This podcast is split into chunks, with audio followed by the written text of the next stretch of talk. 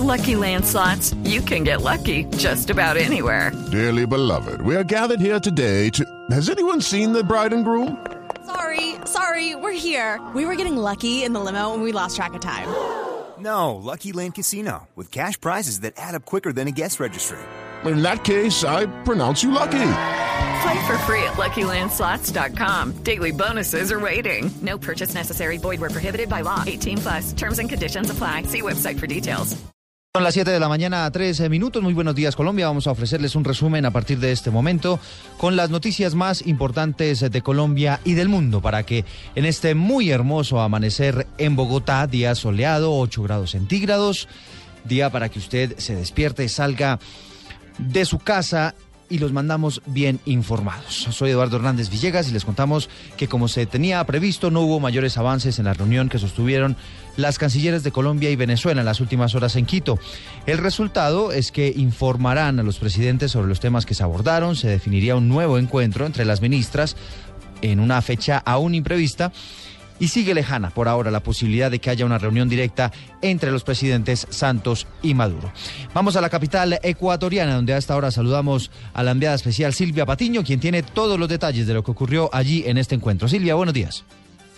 Siete de la mañana, tres minutos aquí en Quito, Ecuador. Eduardo, oyentes, buenos días. Pues la capital de Ecuador amanece con 11 grados centígrados, cielo despejado y con una noticia que usted mismo lo dijo, ya se tenía prevista, y es que luego de cuatro horas de encuentro aquí en la capital ecuatoriana, no hubo avances significativos, avances concretos ni puntuales sobre ese tema que ya hace más de 24 días preocupa a los colombianos y que tiene que ver con las relaciones diplomáticas entre Colombia y Venezuela, pero sobre todo con esa crisis humanitaria que se ha desatado en la zona fronteriza y que ha dejado más de 20 mil, según cifras de la ONU, personas afectadas entre retornados, personas que han vuelto voluntariamente al país, también deportados. Lo cierto es que tras estas cuatro horas de encuentro, el único que habló fue el canciller de Ecuador, Ricardo Patiño, que es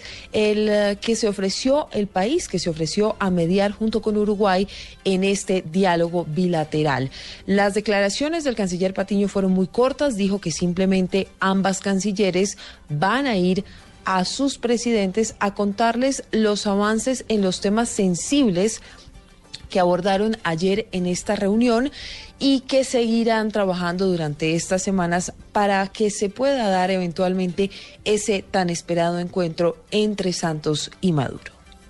Las ministras de Relaciones Exteriores de Venezuela, Delcy Rodríguez, y de Colombia, María Ángela Holguín, llevaron a cabo una importante reunión en Quito para tratar los temas sensibles de su relación bilateral y habiendo avanzado satisfactoriamente en el tratamiento de los mismos, lo llevarán a consulta de los presidentes para planificar una próxima reunión presidencial. Las ministras de Exteriores de Colombia y de Venezuela estuvieron acompañadas de los cancilleres de Ecuador y Uruguay como presidencias pro tempore de CELAC y UNASUR, respectivamente. Solamente hasta aquí podemos llegar en términos de una declaración 7 de la mañana, 6 minutos, Silvia. Y en la rueda de prensa, un poco disgustada la canciller, ¿fue la sensación que nos dejó la imagen en la televisión? Mire, mmm, varios uh, puntos que llamaron un poco la atención, Eduardo. No hubo rueda de prensa, lo que hubo fueron unas declaraciones al principio se pensaba que iban a hablar ambas cancilleres. Sin embargo, solamente se limitó el canciller de Ecuador, Ricardo Patiño, a decir justamente las palabras que acabamos de escuchar y de escuchar los oyentes de Blue Radio.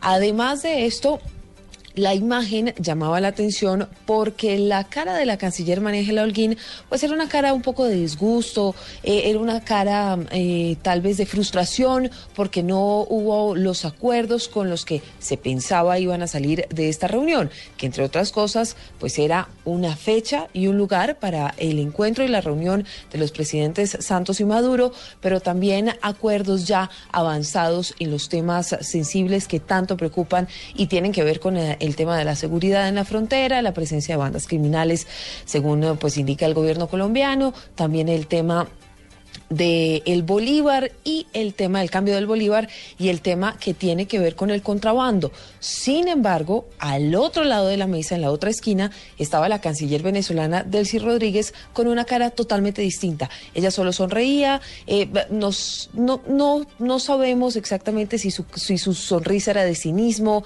era burlona, pero en todo caso ella eh, sonría mientras que la cara de la canciller pues era una cara seria, era una cara y tal vez de preocupación, porque no hay avances después de tres reuniones. Eduardo, recuerde usted que ellas se reunieron en Costa Rica en un primer momento, cuando el presidente Nicolás Maduro cerró durante 72 horas la frontera, luego se volvieron a reunir en Cartagena, allí dieron declaración las dos. Allí la canciller Delcy Rodríguez arremetió contra la prensa, insultó a los medios de comunicación colombianos y finalmente en este encuentro pues tampoco hubo avances.